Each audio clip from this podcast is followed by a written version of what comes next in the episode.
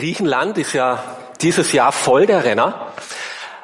Meine Tochter ist auch gerade auf Kreta und damit du nicht gerade traurig sein musst, dass du nicht dort bist, musst du übrigens nicht. Gestern sind wir von Kärnten nach Österreich gefahren und bei uns war schon viel los, aber auf der Gegenfahrbahn. Du bist froh, dass du heute da bist. Sei froh, dass du heute da bist, ja. Und dass du aber nicht allzu traurig sein musst, ja, dass du hier in äh, diesen Gottesdienst mitfeiern darfst, machen wir heute gedanklich eine kleine Reise nach Kreta. Paulus äh, war nämlich mit seinem Mitarbeiter dort gewesen und hat seinen Mitarbeiter, den Titus, dorthin geschickt. Allerdings nicht, um Urlaub zu machen, sondern um dort Gemeinde zu bauen und zu gründen. Und da schreibt er zum Beispiel im Titusbrief im ersten Kapitel, Kapitel 5, ich habe dich auf die Insel Kreta zurückgelassen, damit du unsere Arbeit dort zu Ende bringst und in den Städten Älteste ernennst, wie ich dir aufgetragen habe. Paulus und Titus waren eben zusammen gewesen auf dieser Insel und haben verschiedene Gemeinden gegründet. Die Aufgabe war aber noch nicht zu Ende. Was noch ausständig war, das sollte jetzt Titus zu Ende bringen. Und ausständig war eben, dass er dort Mitarbeiter einsetzt, die künftig die Gemeinden, die neu entstanden sind, leiten können. Und genau das ist die Situation, in der wir uns gerade auch in Österreich befinden, wo ich jetzt seit 30 Jahren mit meiner Frau dort auch Missionare sind. Als wir vor 30 Jahren nach Kärnten gezogen sind, um dort Reich Gottes zu bauen, hauptsächlich zuerst mal Jugendarbeit, dann später Gemeindearbeit, waren damals, habe ich nachgezählt, 35 Mitarbeiter, die vollzeitlich oder teilzeitlich in einem geistlichen Dienst waren. Es waren alles Engländer, Amerikaner, äh, Holländer, äh, Deutsche, Schweizer. Ähm, die sind nach und nach natürlich gegangen, aber es sind elf evangelikale Gemeinden in Kern entstanden in dieser Zeit. Wunderbar. Aber eine große Herausforderung ist und bleibt ist, wer leitet die Gemeinden jetzt? Weil jetzt haben wir nur noch, ähm, jetzt muss ich genau nachschauen, ähm, sechs Mitarbeiter, die vollzeitlich in einem geistlichen Dienst sind und nur zwei davon sind Österreicher. Wir haben viel mehr Arbeit, viel mehr Aufgaben, viel mehr Gemeinden als vor 30 Jahren, aber viel mehr, weniger Mitarbeiter. Und das ist das Gebot der Stunde, nicht nur damals in Kreta, sondern auch heute bei äh, uns in Kärnten. Wer leitet die Gemeinden? Und das ist meine Aufgabe der Leiterförderung, mitzuhelfen, dass Leiterinnen und Leiter ermutigt werden, mit einem geistlichen Charakter und mit fachlicher Kompetenz Reich Gottes zu bauen. Zurzeit mache ich so einen Online-Kurs mit zehn Männern ähm, mit diesem äh, Thema Gottes Plan für die Leitung der Gemeinde. Wir treffen uns jeden Monat einmal online. Jeder muss dazwischen eine Ausarbeitung machen und die Ausarbeitung für diesen Monat war ähm, Charakter. Wie reif muss ich als Ältester sein? Und so haben wir uns miteinander diesen Titusbrief angeschaut, weil in diesem Titusbrief beschreibt der Apostel Paulus oder sagt dem äh, Titus eben, wenn du dort in Kreta Menschen rufst und einsetzen möchtest, die in Zukunft die Gemeinde leitet, dann achte auf diese Dinge. Jetzt lass uns das mal lesen, was Paulus dem Timotheus da ans Herz legt. Weil ein Gemeindeleiter ein von Gott eingesetzter Verwalter ist, muss er ein untadiges Leben führen. Er darf nicht selbstherrlich sein nicht jähzornig, nicht alkoholsüchtig und nicht gewalttätig und nicht darauf aus, sich zu bereichern. Vielmehr soll er gastfreundlich sein, das Gute lieben, sich verantwortungsbewusst und gerecht verhalten, sich in allem von der Ehrfurcht vor Gott leiten lassen und sich durch die Selbstdisziplin auszeichnen. Was denkt ihr? Macht das Sinn? Ja, doch. Ich hätte gerne solche Vorbilder, solche Gemeindeleiter. Das macht sehr wohl Sinn, weil unsere Gemeindeleiter, die prägen ja nicht nur durch das, was sie lehren, sondern sie prägen vielmehr auch durch das, was sie leben. Auf die Länge der Zeit wird deutlich, was ihnen wichtig ist und was sie leben. Und deswegen sagt der Paulus dem Titus auch, achte du selbst auf dich selber und sei du den anderen ein Vorbild in allem, dass du glaubwürdig bist.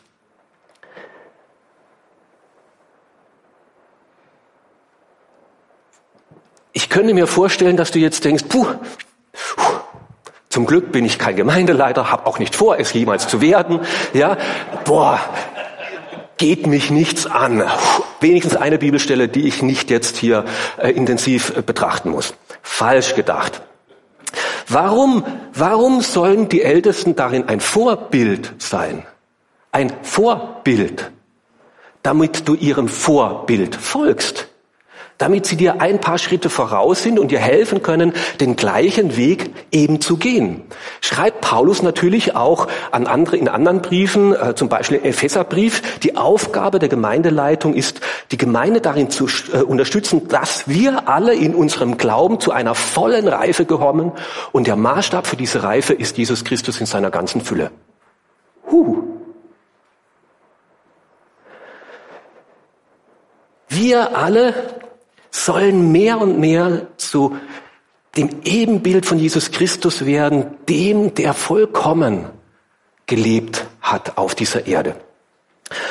Und deswegen dieser Spruch, wir sollen nicht nur älter werden, je länger wir Christ sind, sondern je älter wir werden, umso jünger, groß geschrieben, sollen wir werden.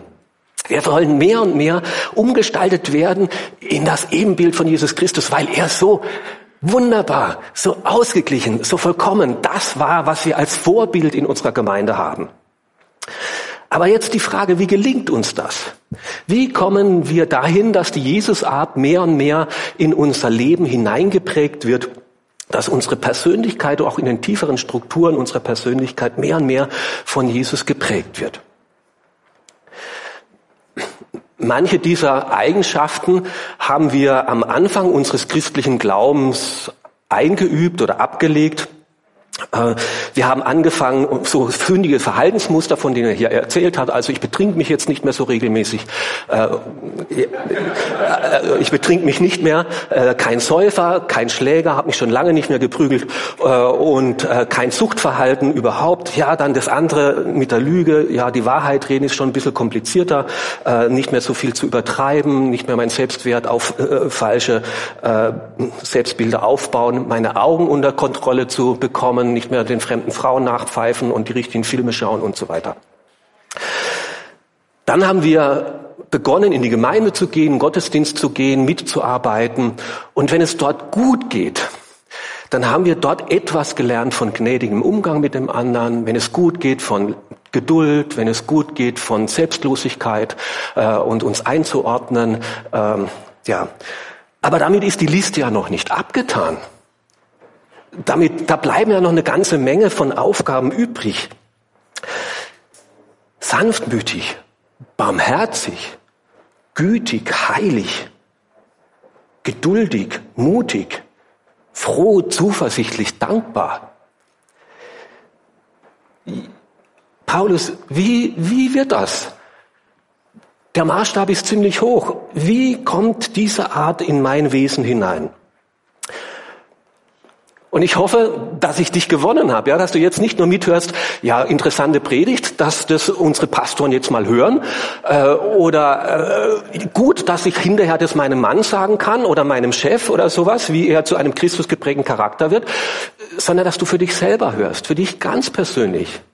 Bist du mit mir? Ein paar nicken hier, hoffentlich ihr im Internet auch. Ähm, Okay, dann möchte ich den Bibeltext lesen, wo Paulus jetzt nämlich auch schreibt, wie wir dahin gelangen können. Denn die Gnade Gottes, die allen Menschen Rettung bringt, ist sichtbar geworden. Sie bringt uns dazu, dem Leben ohne Gott und all den sündigen Leidenschaften den Rücken zu kehren. Jetzt, in dieser Welt sollen wir besonnen, gerecht und voller Hingabe an Gott leben. Denn wir warten auf das wunderbare Ereignis, wenn die Herrlichkeit des großen Gottes und unseres Erlösers Jesus Christus erscheinen wird. Er gab sein Leben, um uns von aller Schuld zu befreien und zu reinigen und uns zu seinem eigenen Volk zu machen, das jetzt bemüht ist, das Gute zu tun. Dies alles sollst du lehren. Ermutige die Menschen und weise sie zurecht, wenn es nötig ist. Niemand soll dich oder dein Wort verachten. Denn die Gnade Gottes, so beginnt er diesen Abschnitt. Wie werden wir zu Jüngern, zu Christus ähnlichen Charakteren? durch die Gnade, ein Leben aus der Gnade. Die Grundlage für alle Veränderungen am Anfang des Christseins und allen weiteren Schritten der Veränderungen ist immer wieder ein tieferes, ein neues, beschenkt und froh sein über die Gnade von Jesus Christus. Es ist nicht die Ermahnung, nicht die Zurechtweisung, nicht der Zeigefinger und hast da und schau mal dahin und wo es noch nicht in Ordnung ist, nicht die Regeln, nicht das Gesetz, Meistens wissen wir ja eh schon, wenn wir halbwegs ehrlich sind und nicht gerade im Konflikt mittendrin, dass das nicht ganz die Jesusart ist. Dass wir noch nicht so liebevoll, noch nicht so wahrhaftig, noch nicht so Christusmäßig unterwegs sind. Und dann heißt es, wie Paulus, wie Luther das dann übersetzt, denn die heilsame Gnade Gottes ist erschienen. Die heilende, die heilsame Gnade Gottes ein tieferes Verständnis von Gottes Gnade auch in dieser Art und Weise. Ich bin sowas von schuldig und sowas von auf die Gnade Gottes angewiesen. Wie froh bin ich, dass es mir Gott Tag für Tag gewährt. Großer Theologe unserer Zeit, Tim Keller, Pastor einer großen Gemeinde in den USA, hat zwei ganz große Entdeckungen gemacht die er groß in seinen Büchern rausschreibt. Sehr gut, sehr wichtig. Eine Entdeckung ist, ich bin noch viel sündiger, als ich dachte. Und die zweite Entdeckung, und Gott ist noch viel gnädiger, als ich zu hoffen wagte. Und der Prüfstein für diese Sünde in uns, ja, der ist ja nicht am Sonntag zwischen 10 und 11 Uhr. Also da habt ihr es ja relativ einfach, ja. Da sitzt ihr jetzt hier und hört zu. Der Prüfstein ist unter der Woche, ja. Wenn eben der Streit und Konflikt in unseren Familien unsere Reaktionen und unsere Muster immer wieder hervorbringen, Erklärung und Schuldzuweisungen und Hartherzigkeit und Rechthaberei, da muss die Gnade rein. Wenn die Sorgen und die Angst des Alltags kommen, unsere Ungeduld, unsere Unfreiheit, unser Herz neu gefangen nehmen will, da muss die Gnade rein. Und wir haben dort manchmal so unsere Ausreden. Ja, so bin ich halt. Ich bin halt so. Du musst mich, ich kann nicht anders.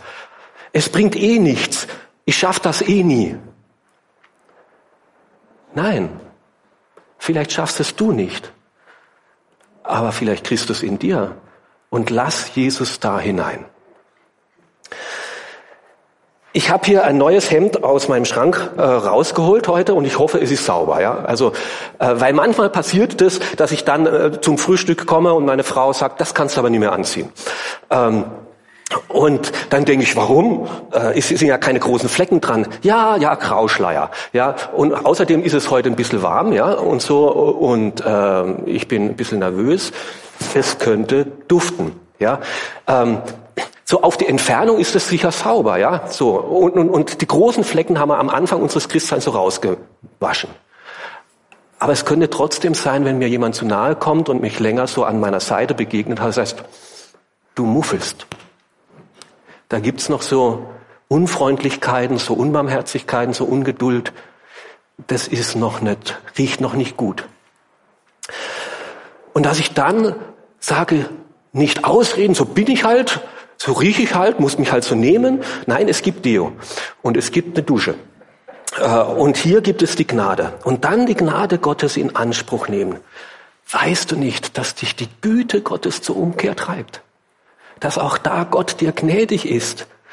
Auch hier in dieser schwierigen Persönlichkeitsstruktur, die so tief in dir drin steckt, lehnt dich Gott nicht ab, sondern er nimmt dich an, er umarmt dich, er, er kommt zu dir mit seiner Gnade und drückt dich mit all diesen Unfertigen.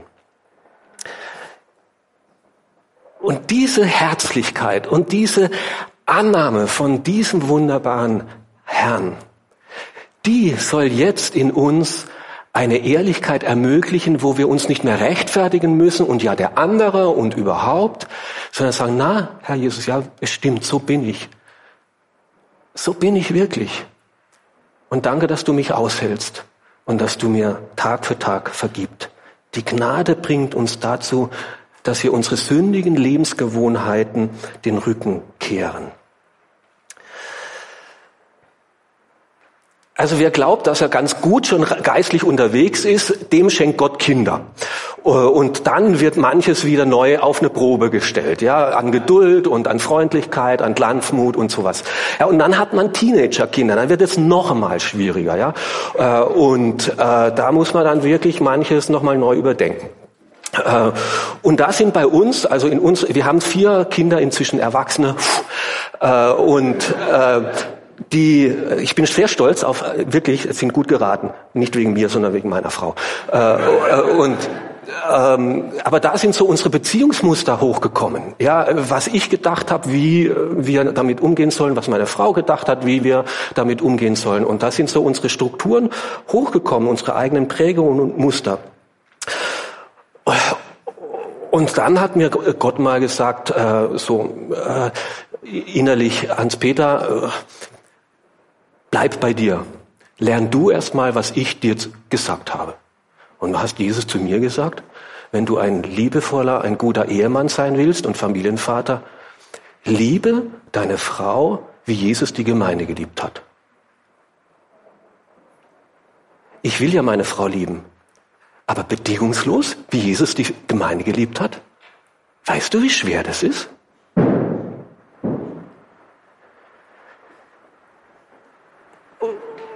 Und da musste ich mir mal eine, eine, Karte schreiben und sagen, das war Gebet für jeden Tag, steht oben drüber, Gebet für jeden Tag. Habe ich anderthalb Jahre jeden Tag gebetet. Vater, ich danke dir, dass du mich auch heute bedingungslos liebst. Du liebst mich nicht deswegen, weil ich versuche, die Dinge richtig und gut zu machen. Du liebst mich, weil ich dein Sohn bin, auf den du stolz bist.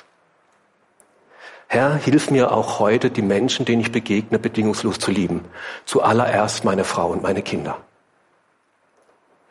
Das musste ich jeden Tag beten, weil ich es nicht in mir selber drin hatte.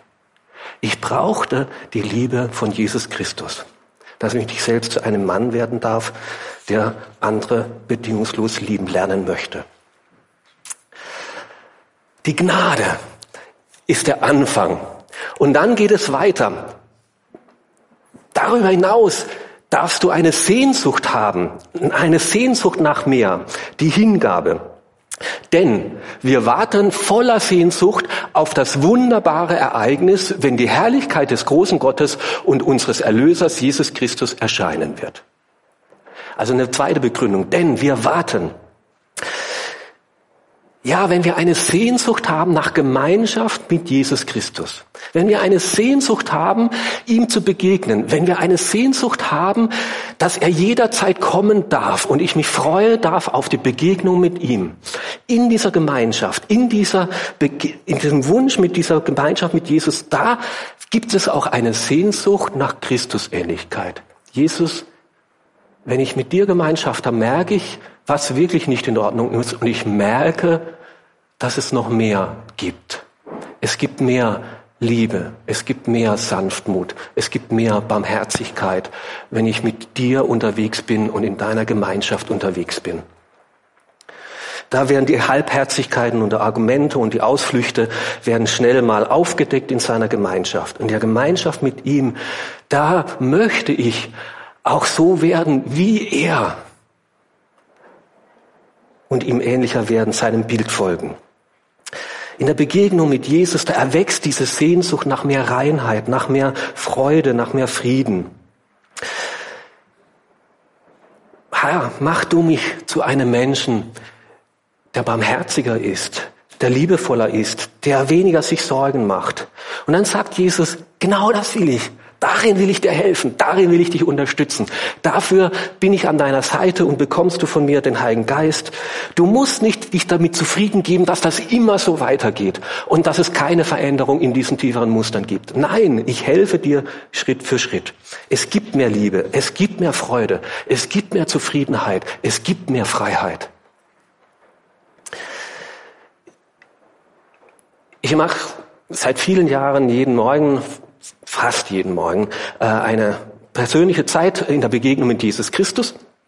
Äh, und da ist jetzt meine Herausforderung, was ich viele Jahre nicht so gemacht habe, habe ich mehr gelesen und mehr aufgenommen, gebetet und das war mein Start in den Tag, dass ich jetzt auch Gott mehr frage, Gott, was ich dir zu sagen habe und was bei mir heute auf der To-Do-Liste ist, das habe ich dir jetzt gesagt oder weißt du eh schon. Aber jetzt möchte ich auf dich hören, was du mir zu sagen hast. Auf die leise Stimme des Heiligen Geistes zu hören, wen oder was er mir in Erinnerung bringt und dann meine To-Do-Liste an seiner anzupassen. Ist für mich eine neue Übung, eine neue große Herausforderung, auf ihn zu hören. Immer wieder mache ich auch so Waldläufe oder, oder also wenn es zu heiß wird zu Hause oder mein Kopf platzt oder Unzufriedenheit sich zu sehr breit macht, äh, dann muss ich laufen gehen. Dann muss ich ein bisschen mich abreagieren und dann gehe ich laufen. Und meistens, wenn ich weglaufe, äh, die ersten Kilometer sind dann so, wo ich boah, alles mal loslasse und auch innerlich vor Gott ausspreche und sage und sowas. Und dann gibt's den Point of Return. Und dann laufe ich zurück und dann ordnen sich die Gedanken neu. Und auch wenn es da Spannungen gab und auch wenn es da Unzufrieden gab und auch wenn es da Sorgen gab, auf dem Rückweg, meistens ist es so, dass ich sage, ja, aber was ist jetzt die Jesusart? Jesus, was würdest du jetzt noch machen? Wie siehst du jetzt die ganze Sachen? Und dann ordnen sich die Dinge neu und dann merke ich, ja, hm, es sind nicht nur die Umstände oder nicht nur die anderen, sondern Jesus, ich will, ich will geduldig, freundlich, barmherzig, zuversichtlich, mutig äh, und stark sein. Hilf mir. Ich möchte mich ganz hingeben und das werden, was du mir zutraust. Das geht allerdings nicht alleine. Da brauche ich nicht nur eine Sehnsucht und eine immer wieder erneuerte Sehnsucht nach mehr, nach mehr Hingabe, nach einer Gemeinschaft, sondern es braucht auch eine konkrete Aufgabe. Durch Aufgabe, durch konkrete Schritte werden wir mehr und mehr umgestaltet. Gott will uns auf diese Weise zu einem Volk machen, das voller Eifer, also voller Eifer, mit Hingabe, mit Einsatz bemüht ist, wirklich selbst bemüht ist, tatsächlich Gutes zu tun. Nicht, weil man muss und nicht, um Gott zu gefallen. Nein, weil ich auf seinem Schoß sitze, weil ich umarmt bin, weil ich in seiner Gemeinschaft ermutigt bin. Es geht mehr, es ist noch mehr dran in dieser Jesusart. Jetzt will ich ihm ähnlicher werden. Und weil er mir die Kraft dazu geben möchte und den Raum dazu gibt. Und da möchte ich euch ermutigen, immer wieder auch ganz konkrete Projekte anzugehen. Also ich habe immer so Projekte manchmal so, ja. Also ich bin eigentlich eher so ein bisschen pessimistisch unterwegs, so ein bisschen melancholisch oder sowas. Und da musste ich, hatte ich mal ganz lange ein Projekt, ein, äh, ein Dankes-Tagebuch. Ähm, Jeden Abend fünf Dinge aufschreiben, über die ich dankbar bin. Der erste Woche ist leicht, ja, aber sich dann nicht zu wiederholen, äh, ist schon eine Herausforderung. Immer mehr und differenzierter nachzudenken, worüber bin ich dankbar? Was hat mir Gott alles geschenkt, worüber du dich freuen kannst? Ähm, Zurzeit ist, äh, so habe ich hier zwei F stehen, also das ist äh, jetzt schon seit einem Monat, F und F, freundlich und fröhlich.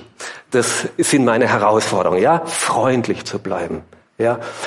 Wenn meine Frau, wenn du irgendwas sagst und mitteilst und meine Frau eine Antwort hat oder eine Ergänzung, ja, äh, kommt es bei mir so oft so an, an als, als Ablehnung, emotional, Gegenmeinung. Und dann kommt bei mir eine Gegenreaktion oder sowas, ja. Und dann, Hans-Peter, du willst freundlich bleiben. Vielleicht ist es ja nur eine andere Meinung. Vielleicht ist es ja gar kein Dagegensein. Ähm, und da dann ruhig zu bleiben und nett und liebevoll zu fragen, wie meinst du das eigentlich? Ähm, wie gesagt, ich bin in, Öst, äh, in, Deutschland groß geworden, lebe jetzt in Österreich. Große Herausforderung, ja. In Deutschland ist man direkt und kritisch, ja. Das kommt in Österreich ganz schlecht. Ja, also äh, und dann hat mir auch Jesus gesagt: Du, äh, Ermutigung ist was anderes wie kritisieren. Äh, und wie wär's, wenn du lernst, ein Ermutiger zu werden? Und ich weiß es noch wie heute, dass ich Gott versprochen habe, ich will ein Ermutiger werden. In einem Gottesdienst bin ich hinterher, habe das mit Gott ausgemacht und gesagt, bevor du etwas Negatives sagst, musst du drei positive Dinge sagen. Da habe ich zuerst mal lange nichts gesagt. Aber ich lerne Positives zu sagen, aber es wird eine lebenslange Herausforderung sein, wenn ich irgendwo hinkomme, ich sehe sofort in einem Bruchteil von Sekunden, was nicht stimmt. Und zu sagen, das interessiert momentan niemanden, sondern was stimmt, was passt, was ist gut. Und das unterstreiche, das hebe hervor. Es gibt viele Projekte, die man da angehen kann. Ich möchte dich herausfordern, konkret zu machen. Wo challenge dich der Heilige Geist, die Begegnung mit dem heiligen Gott, dass du sagst, da ist noch mehr drin. Mach es zur Aufgabe. Und oft schaffen wir das nicht alleine, weil Paulus sagt dem Titus dann auch, dies alles sollst du lehren, ermutige die Menschen und weise sie zurecht, wenn es nötig ist. Also da Titus sollte mithelfen, dass die Gläubigen und die Gemeindeleiter äh, in äh, äh, Kreta da konkrete Schritte auch setzen. Wir brauchen Unterstützung, gerade bei denen äh, Dingen, die so tief in uns hineingebrannt worden sind durch unsere Währensgeschichte, äh, dass wir da manchmal Hilfe und Rat Gebetspartner brauchen, Rechenschaftspartner brauchen, eine Zweierschaft, einen Mentor, eine Mentorin, einen Beichtvater, einen Hauskreis, wo man ehrlich und offen ist, um miteinander anhaltend genug an diesen Charaktereigenschaften zu arbeiten. Ja, das kostet was ehrlich zu werden, auch vor einem anderen Mitbruder, Mitschwester, mit Christen, Seelsorger, aber genau das ist auch ein Segen der Gemeinde, dass da Geschwister sind, die wohlwollend mit uns unterwegs sind, die uns unterstützen wollen, dass unser Charakter umgestaltet wird. Es gibt viele Hilfen, sicher auch in eurer Gemeinde. Ähm, also ich mache dieses Jahr mit zum Beispiel bei 4M Charakterwochenende, wo Männer vier Tage unterwegs mit dem Rucksack 30 Kilogramm äh, in der Wildnis in Kärnten unterwegs sind. Wenn du dich anmelden möchtest, dann äh, komm zu mir. Äh, und Mitte Oktober, das letzte Mal hat es noch geschneit da oben. Das war sehr herausfordernd, eben wenn da nach zwei Tagen Regen aber es war auch sehr verbindend. Es ging so weit, dass man sogar die trockenen Unterhosen noch getauscht hat, weil es sonst nichts mehr nass, also nichts mehr trocken war. Äh, aber wenn du dann äh, nach einem ganzen Tag im Regen deinen Schlafsack auspackst und der ist auch noch nass, da kommt man an die Charaktergrenzen, ja. Äh, und da dann Jesus erleben, wie er Kraft gibt und auch in einem Team von acht Männern da dann eine Unterstützung wird. Also das ist spannend. Es muss aber nicht so abenteuerlich sein. Ja, also ähm, auch äh, ich mache ich mit bei einer Heilungswoche Schritte zur inneren Heilung oder meine Frau ist da sehr aktiv, befreit Leben für äh, Menschen mit Verletzungen in ihrer Vergangenheit. Es gibt Hilfen und nimm Hilfen in Anspruch. Wir brauchen es, dass wir nicht nur älter, sondern jünger werden. Und je älter wir werden, zu mehr Menschen, immer mehr zu den Menschen werden, die Jesus Christus sich eigentlich gedacht hat.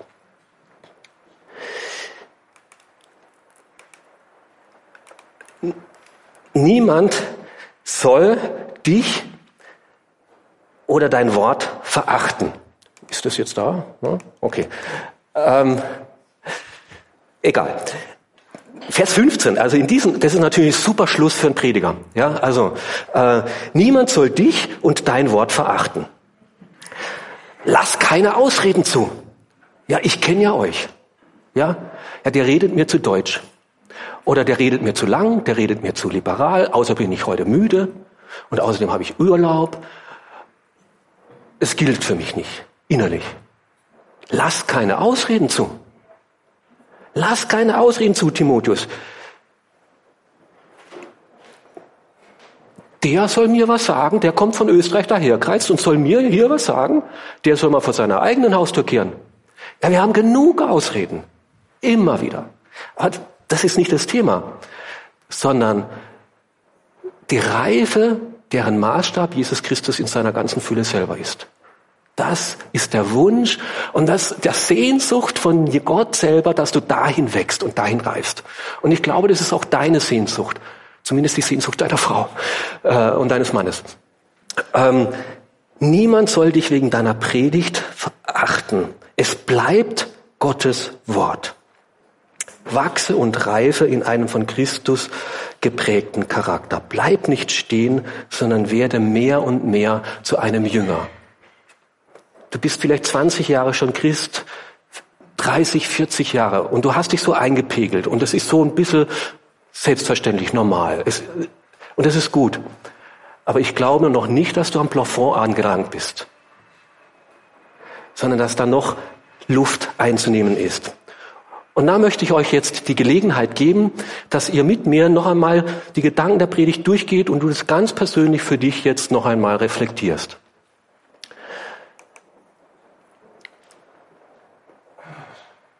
Herr Jesus, wir möchten zu Jüngern werden.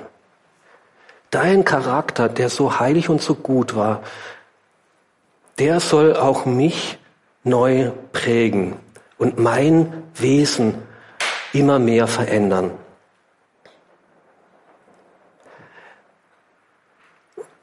Und jetzt denk mal über die letzte Woche nach, innerlich mit geschlossenen Augen und frag dich mal, was in der letzten Woche ist vorgefallen, war nicht die Jesusart.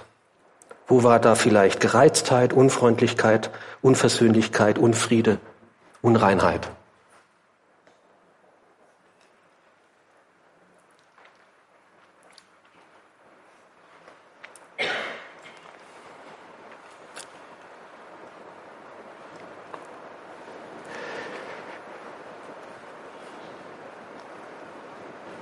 Danke, Herr. Du weißt es eh, was da war und dass du mich kennst und trotzdem liebst. Dass deine Gnade da ist und dass du mich mit dem annimmst, umarmst und vergibst und wegnimmst. Dass du mich reinigst von aller meiner Schuld. Danke, dass du gütig und barmherzig bist, freundlich und liebevoll und dass deine Gnade noch größer ist, als ich je zu hoffen wagte.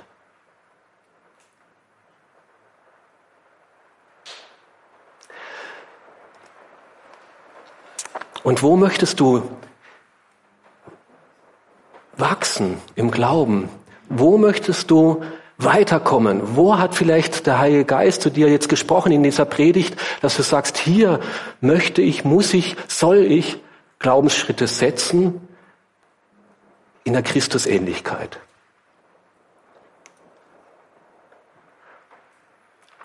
Wenn du nicht ganz sicher bist, dann vielleicht, wo möchte ich in der kommenden Woche Jesus Christus begegnen und ihm diese Frage stellen? Wo möchte ich mir eine Zeit einräumen, wo ich in seiner Gegenwart ihn frage, Herr, wo ist eine Baustelle, wo möchtest du mit mir weiterkommen?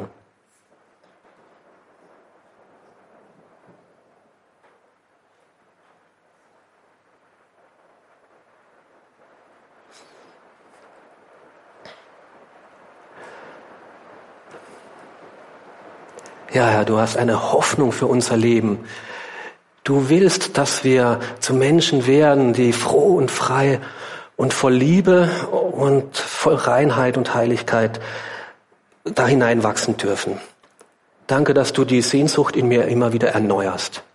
Dass ich nicht so bleiben bin, wie ich zurzeit halt so bin, sondern dass du mir zutraust und dass du mir helfen möchtest, noch weiterzukommen. Herr, präge deine tiefe Liebe immer tiefer in mich hinein und wachsende Sehnsucht und wachsende Hingabe, dir ähnlicher zu werden.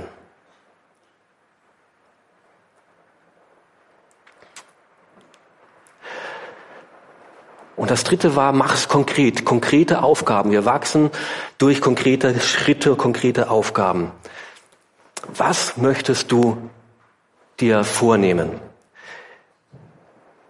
Und was soll dich erinnern? Ich weiß, wir reden nachher und dann ist Mittagessen und Kochen und Familien.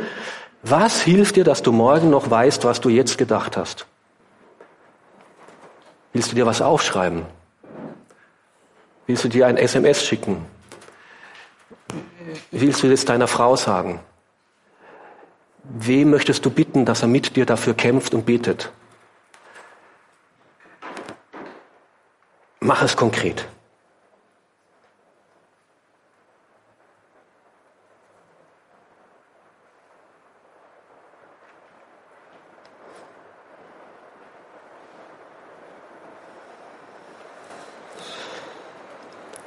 Herr, du weißt, was wir uns jetzt vorgenommen haben. Wir wissen, dass wir es aus eigener Kraft nicht können.